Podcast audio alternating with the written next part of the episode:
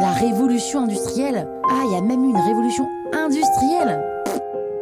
Vous écoutez Krusty History, le podcast qui vous raconte les histoires de l'histoire.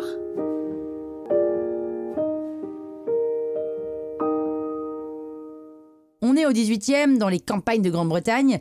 Le gouvernement fait passer une loi d'enclosure sur les terres agricoles. En gros, les terres communes où le bétail va paître d'habitude sont privatisées et seuls les paysans les plus riches ont pu racheter ces terres. Les autres, bah, ils ont dû se diriger vers les villes pour trouver du travail. Pendant ce temps, les paysans riches modernisent les techniques agricoles et c'est le début de la révolution agricole. Ils arrivent à produire beaucoup plus et beaucoup plus rapidement.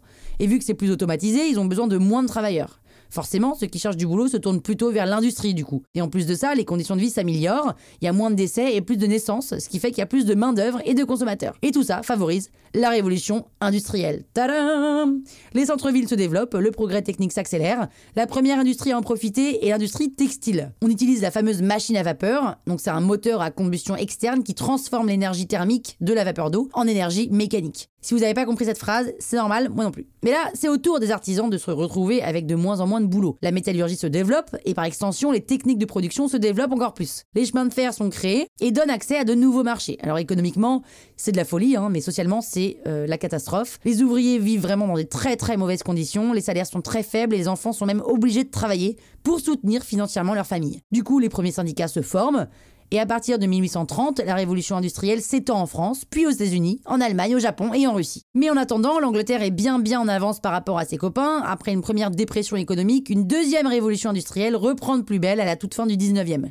Et elle implique cette fois l'électricité, la mécanique, le pétrole et la chimie donc un cran au-dessus. Des nouvelles méthodes de production et de gestion apparaissent avec le Fordisme et le Taylorisme, en gros c'est le travail à la chaîne, et vu les besoins financiers énormes de la révolution industrielle, les marchés boursiers se développent considérablement. Et tout ça prend fin en 1929 lors du krach boursier. Et là c'est des sacrés emmerdes, mais on parle aussi d'une troisième révolution industrielle qui débute dans les années 70, avec l'invention de l'ordinateur de bureau et d'Internet. Là le nombre d'ouvriers diminue au profit de postes dans le tertiaire. Et vous savez quoi? Certains parlent même d'une quatrième révolution industrielle, et celle-ci tournerait autour des imprimantes 3D, des machines laser et des nouvelles énergies vertes. Mais bon, on n'y est pas encore, hein, et là c'est plus du crousty history, c'est du crousty futur.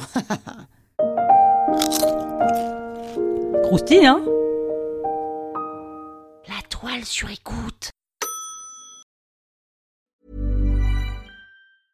Mom deserves the best, and there's no better place to shop for Mother's Day than Whole Foods Market. They're your destination for unbeatable savings, from premium gifts to show-stopping flowers and irresistible desserts. Start by saving 33% with Prime on all body care and candles. Then get a 15-stem bunch of tulips for just $9.99 each with Prime. Round out Mom's menu with festive rosé, irresistible berry chantilly cake, and more special treats. Come celebrate Mother's Day at Whole Foods Market.